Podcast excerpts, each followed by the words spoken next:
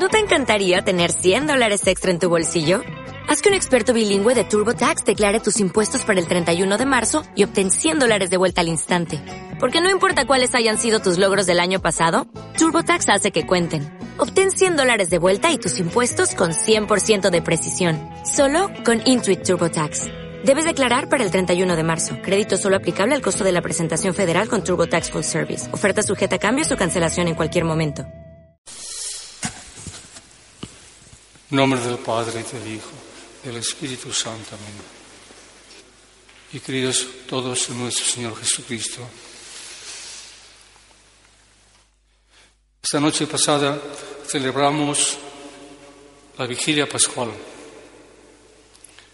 Y hoy es el día grande que celebra la Iglesia la resurrección de nuestro Señor. Es curioso que a pesar de tantas veces como Jesús les anunció que Él resucitaría, al tercer día yo resucitaré, pues aún así no creían, como oían, como decimos nosotros, pájaros, pero no, no hacían caso. No. ¿Resucitar? ¿Quiere decir que ha de morir? No, no puede ser esto. No, es el Hijo de Dios es poderoso. No, ¿quién puede contraer? No, no, no, caso. Pero vieron la realidad, que murió de verdad. Ah, esto no lo esperaban. Y con la muerte terminó todo. Según ellos, terminó todo. Todo había sido un sueño. Toda su vida, pues, no lo entendían. No lo entendían. Y por eso se explica el Evangelio de hoy. Así que terminó el reposo, el descanso del sábado, que era sagrado para los judíos. No podían hacer nada. Antes de salir el sol, ya empezaron a caminar hacia el sepulcro. ¿Para qué? Para acabar de embalsamar el cuerpo de Jesús. No para ver si había resucitado, no, no quería sino esta, esta labor, diríamos, muy devota, muy propia de mujeres sobre todo, embalsamar bien, limpiar el cadáver, poner los perfumes que hacían los judíos. Y ya está, y todo terminado. Y cuando iban caminando, dicen, bueno, pero ¿Cómo podemos apartar la piedra? Nosotros no podemos. Una piedra grande, redonda. Se necesitaban cuatro personas para moverla. Cuatro personas. Y claro, no podemos correr la piedra. Es verdad. Bueno, es igual, ya veremos. Bueno, continúan caminando y cuando llegan al sepulcro, Primero, los guardias ya no estaban, habían huido corriendo. Segundo, la piedra estaba removida, apartada. Se quedan todas extrañadas, ¿pero qué pasa?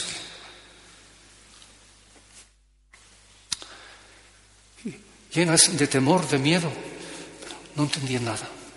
Entran, se van al sepulcro y ven un joven sentado con vestido de blanco, todo de blanco, resplandeciente, se llenan de, miedo, de temor. ¿Ves? Y un hombre aquí. ¿A quién buscáis? A Jesús Nazareno.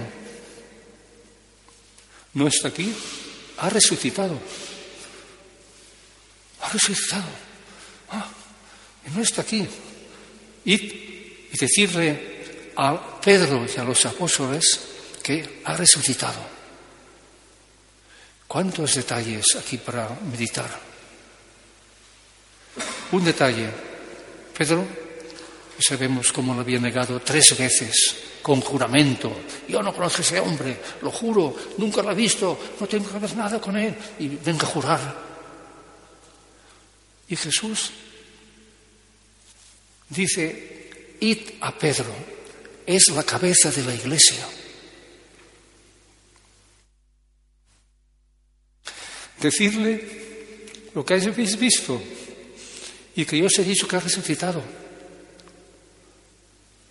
Ah, entonces, entonces Pedro continúa siendo el jefe de la iglesia. Pues sí, Jesús le perdonó, pero no se lo hizo pagar, no. Después ya vendrá, ya vendrá la reparación. Pero ahora convenía que la voz de la resurrección corriese rápidamente. Y eso lo saben hacer muy bien las mujeres. Hacen correr la voz, enseguida se entera todo el mundo. No hace falta ni la televisión ni el Internet. Más rápido las mujeres. Enseguida corren. Bueno, y entonces corrieron como locas. Y llegan a Pedro y dicen, Pedro, Pedro, el Señor ha resucitado. ¿Qué, qué decís? Que ha resucitado. Pero como sabéis, no está allí. ¿No está? No, no. Hay un joven vestido de blanco, resplandeciente, que nos ha dicho, estaba aquí, pero ha resucitado. No está. Ah, entonces el que se pone nervioso es Pedro. Pedro, pero ¿esto qué es? Y Juan, que este ya enseguida lo conoció, era el discípulo amado, el más puro de todos los apóstoles, porque era virgen. Y este enseguida lo adivinó. Vamos, Pedro, a verlo. Sí, sí, sí, venga. Y los otros empiezan a correr. Pero claro, Pedro era mayor y corría como yo. No podía. El otro, como era joven, enseguida llegó al sepulcro, Juan. Pero qué diferencia. Llega al sepulcro, se asoma, pero no entra. Espera que venga Pedro. Es el jefe. Es el jefe. Así es. Llega Pedro. Entran los dos. No ven el ángel, ya desaparecido. Ven el sepulcro, ven los lienzos, ven la sábana, todo como estaba envuelto, y un detalle que los santos, que son los que afinan, son santos y afinan, que les convenció. ¿Cuál era? Un detalle pequeño. El sudario, que era un lienzo que ponían a los difuntos, le tapaban la cara con un, lienzo grande, toda la cara tapada. Este lienzo lo habrían doblado, muy bien dobladito, y estaba en un rincón del sepulcro. ¿Quién lo había doblado? Los guardias, no, los guardias estaban muertos de, miedo, se habían huido todos, habían dejado todo. ¿Quién tuvo esto? Jesús. Jesús tuvo esta delicadeza de doblar el salario para que dijeran, ¿veis? Os lo he hecho para que veáis que he resucitado. Y entonces creyeron. Creyeron que Cristo había resucitado. Esta es la historia. Luego viene, pues, los detalles que los explican los evangelistas. Cuando llegaron los soldados llenos de miedo, aquellos gentes, los romanos soldados que eran gente valiente, no temían a la muerte, que siempre vencían en todas las batallas, eran los legionarios entonces, pues esos hombres venían temblando de miedo a los fariseos, ha resucitado aquel hombre.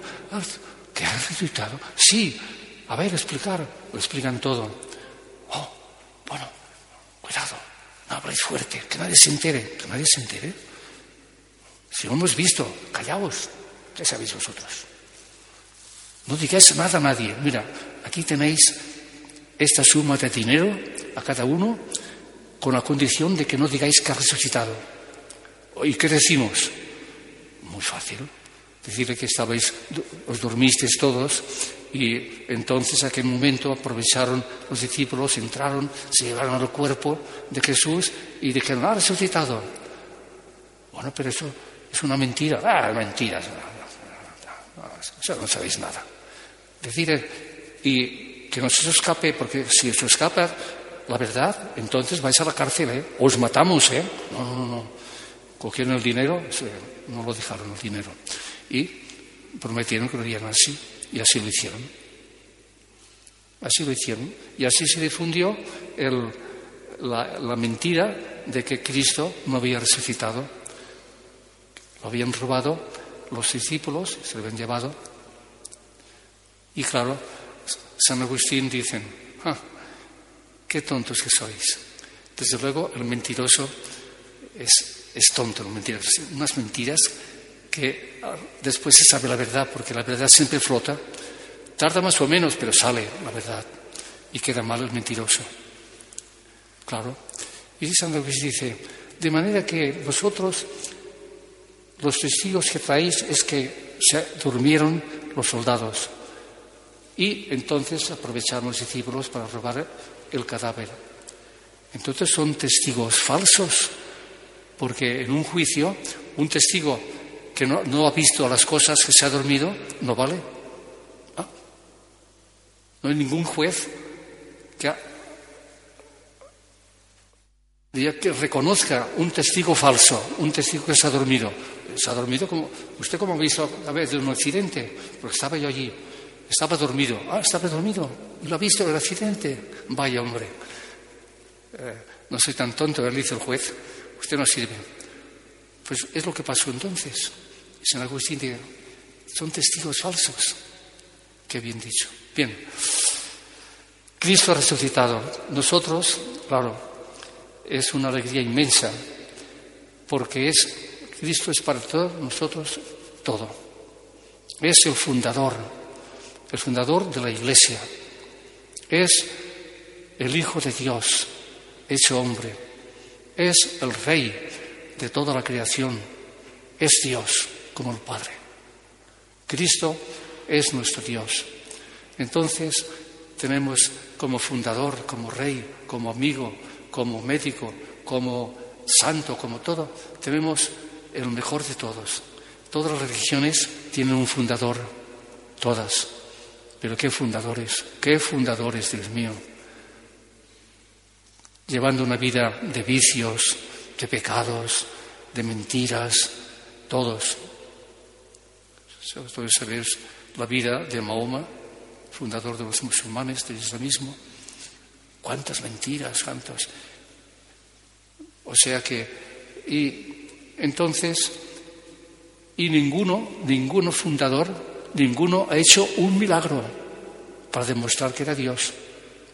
Ninguno. Sabemos todos por la historia como Mahoma, claro, de hacer un, milagro, como Jesús hacía muchos milagros, para que me crean, porque no, lo creían. Y entonces hizo un milagro. Trajeron un día un muerto en, un ataúd y entonces Mahoma lo resucitó y salió vivo. Ah, ya está. Ah, Mahoma es el representante de Dios. ¿eh? Pero, como decimos en español, más pronto se, caza un mentiroso que un cojo. Y salió la verdad. Y todos se enteraron que era una comedia. Y entonces querían matar a Mahoma. Lo querían matar. Y tuvo que huir. Es lo que dicen ellos en árabe, la égira, el día de la égira, el día de la huida. Huyeron. Huyeron porque lo querían matar. Y después él empezó a embaucar a la gente, ya no hizo ningún milagro más. Dijo, cuidado, que si no, la segunda me matan. no, esta no me escapo. Y así pasó todo. Es el único. Los demás fundadores no sabemos nada, es que hicieron milagros o que no. Ni Buda, ni Barlamo, ni no. no. El único Jesucristo, nuestro Señor, es el Rey de Reyes, es el Dios verdadero, es nuestro amigo, nuestro esposo, nuestro Rey, nuestro Dios todo, lo es todo. Y por eso, claro, celebramos cada año la Pascua. Y cada año nos afirmamos más en nuestra fe cristiana. Y luego, pensando que un día nosotros también resucitaremos. Lo ha dicho Jesucristo. Vosotros un día también resucitaréis. Todos los hombres resucitarán. Los que han obrado el bien para ser premiados y coronados en el cielo. Los que han obrado mal para confusión suya, para desgracia y para sufrimiento en el infierno. Esto está anunciado, es una profecía de Jesús que se cumplirá. Se cumple cada vez que uno muere. Un católico que se muere, entonces ya enseguida Dios lo juzga y salen allí toda su vida. Por un lado, el demonio atacando y diciendo todo lo que ha hecho, todo lo malo que ha hecho en su vida. Y por otra, el ángel defendiendo todo lo bien que ha hecho. Y entonces el ángel dice, Señor, es verdad que a veces he hecho, pecados, pecados, pecados, pero se ha arrepentido, ha pedido perdón, se ha confesado. ¿Ah? Entonces dice Señor, ya no existen esos pecados. Pero si, si, no se ha arrepentido, ni se ha confesado, ni ha cambiado de vida, ah, entonces aquello es verdad. Y el ángel de la guarda no puede mentir tampoco. Sí, Señor, es verdad. Pues entonces, es eso, así. ¿Esta resurrección en qué consiste? Pues en que el cuerpo está, supera, diríamos, las leyes de la naturaleza, las leyes físicas y las leyes químicas. Está por encima de lo creado, sobrenatural. Por ejemplo, una cualidad de los cuerpos resucitados, la luz. Dios es la luz. Y fuera de Dios todo lo demás son tinieblas, es decir, mentira, oscuridad. Dios es la luz. Qué hermosa que es la luz. La luz es lo, que nos hace ver las personas, conocer las cosas, ver los colores, la naturaleza. Un hombre ciego, qué triste es. Si es ciego de nacimiento, más todavía, no ha conocido nunca la luz. Y Dios es luz. El resucitado está lleno de luz. No tanto, claro, el brillo de, su cuerpo depende también de los méritos que ha hecho en su vida. Claro, uno tendrá más luz y otro menos, pero todos tienen luz. Y eso lo vemos cuando Jesús se transfiguró en el monte Tuar, eh, en el monte.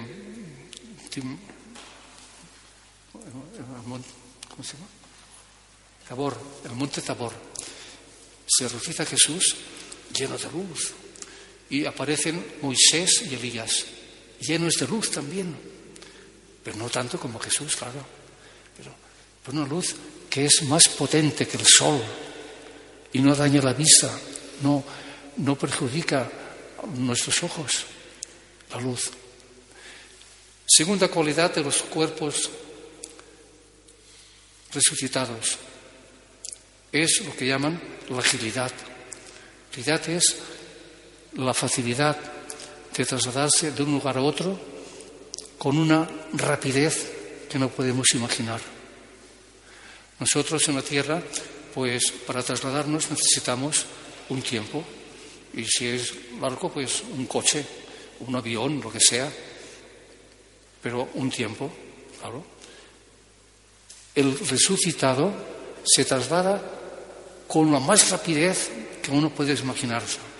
¿Qué es la rapidez más grande que nuestra cabeza tiene? Hay una rapidez, la más grande de todas, que es con el pensamiento. Yo con el pensamiento me puedo trasladar ahora a América, me puedo trasladar a la iglesia más, más lejana, me puedo trasladar con el pensamiento, ya estoy, ya estoy allí. Con esta misma rapidez se traslada el cuerpo glorioso. Oh, maravilla.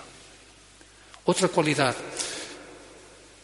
este va contra las leyes físicas, y es que el cuerpo resucitado, pues, traspasa las leyes físicas,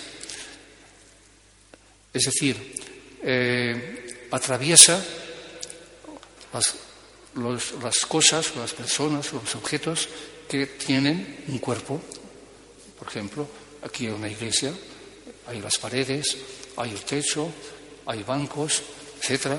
Bueno, yo no puedo atravesarlo esto. Me doy un porrazo y me, y me caigo. Bueno, entonces el cuerpo lo atraviesa como si nada. Esta ley física no cuenta, él está por encima de la ley física. Y por eso Jesús se aparecía varias veces después de resucitado, cuando estaban todos los apóstoles estaban allí al principio el cenáculo cerrados, las ventanas, las ventanas tenían miedo los judíos que nos matarán. Y Jesús se aparece atravesando las paredes. La paz sea con vosotros. Oh, si es el Señor, ¿cómo atravesado? Ah, es glorioso. Así lo tienen todos los cuerpos que están en el cielo. Y por último, la última cualidad que tienen es que el cuerpo glorioso no sufre, no padece, ni en el cuerpo ni en el alma. En el cuerpo, pues, eh, bueno, aquí una pinchadita de una aguja, ¡ay! Una aguja, ¡ay! ¿Qué será? Golpes que nos dan, azotes, como lo dio Jesús. ¿Cuántas cosas nos hacen sufrir? Una enfermedad, una desgracia y, para colmo, la muerte.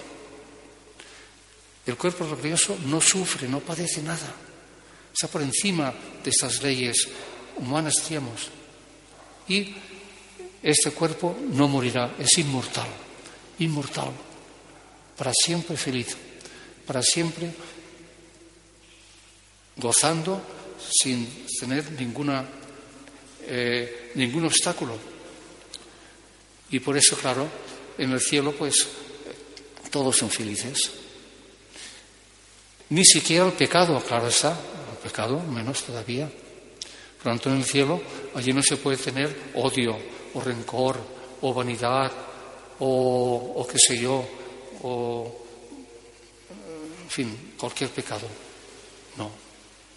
Por eso decía Jesús, cuando le ponían que disfrutar los fariseos, bueno, y aquel que ha tenido siete mujeres aquí en la tierra, se fue eh, casando y muriendo, se casaba tal muriendo. Allí cuando resucite, ¿de quién son estas mujeres? Vaya dificultad de hombres materialistas. Y Jesús les dice, en el cielo los hombres y las mujeres no se casan. Ah, no, no, porque no hay necesidad de casarse. Ya no hay necesidad de engendrar hijos. En el cielo no se engendran hijos. Aquellas son para toda la eternidad. A lo mejor en otro planeta puede ser que Dios crea otros hombres, eso no lo sabemos. Pero los que están en el cielo no, tienen, no sienten esta necesidad. Y son vírgenes, son puros, son santos en cuerpo y alma. Se quedaron así. ¿Eh? Ellos no querían en, la, en la inmortalidad del alma. Bueno, en fin, todas esas cosas. Todo esto lo tendrá el resucitado. Qué bueno que es Dios cuánto nos ama el Señor, que no lo merecemos, que lo hemos a veces despreciado con nuestras miserias, con nuestros pecados, con nuestras aficiones desordenadas, lo que sea. Y el Señor tiene esta compasión, como Pedro, que le negó y con juramento, vaya pecado, madre mía, negar a Dios, y con juramento, y el Señor le perdonó. Pero cuánto lloró, cuánto lloró San Pedro. Ya entonces acababa de negar a Jesús y Jesús lo trasladan de una parte del, palacio de, de, Caifás a otra parte y al pasar de lejos se miran uno al otro y Jesús lo mira. Y cuando lo mira, recuerda, tú me negarás tres veces. Y sale fuera y llora amargamente Empezó a sollozar, a llorar y llorar y llorar. Y no podía. Eso le salvó. Es el arrepentimiento sincero, verdadero. Y luego dice la tradición que fue a ver a la Virgen. Y mira, madre mía, acabo de negar a Jesús. Y venga a llorar, venga a llorar. Bueno, Pedro, pero y me ha mirado ¿Qué te ha dicho? Nada, nada. Basta su mirada. Bueno, pues está seguro, Pedro, que Dios te ha perdonado. Mi hijo te ha perdonado. Pero aún así, dice la historia, la vida de San Pedro, que cuando él ya predicaba y hacía de, de primer papa, etc., oía el canto del gallo, un gallo que cantaba, se ponía a llorar. Se echaba a llorar otra vez, recordando sus negaciones. Esto es un arrepentimiento sincero, ya lo creo, que borra todos los pecados. Esto es lo que hemos de hacer. Esto es amor verdadero. Esto es confianza verdadera. Esto es fe y fe viva. Bien, nada más. Perdóname que me he extendido un poco, pero este día de Pascua vale la pena esto, pensarlo, meditarlo y vivirlo sobre todo. Y sobre todo en compañía de la Virgen, porque es nuestra Madre. Y la Virgen tan obediente a Dios es la esclava del Señor. Hágase en mí según tú has dicho, según tu palabra.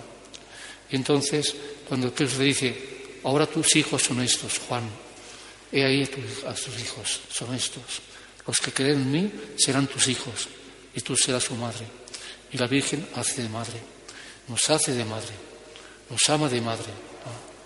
Esto, otra gracia de nuestro Señor, otra, otra prueba de su amor. Con esto continuamos la Santa Misa y rezamos por todos los que no conocen a Dios, han perdido la fe y por todos los que están, como diría yo, eh, el Papa dice una palabra, ya lo, repite mucho ahora, los llama corruptos, corruptos. ¿Qué son corruptos? Son aquellos que viven en pecado y no quieren salir del pecado, no quieren, están eh, endemoniados los corruptos. ¿Cuántos corruptos hay? Pero aún los corruptos se pueden salvar. Dios es omnipotente y puede hacer milagros y, los hace a veces, pero bueno, quizá eh, en previsión de otras almas que rezan, que se sacrifican por los corruptos. Esto en el cielo lo sabremos. Ahora, aquí en la tierra, muchas veces queda en secreto todo esto. Pero bueno, esta es la vida del hombre y la vida de Dios. Ave María Purísima.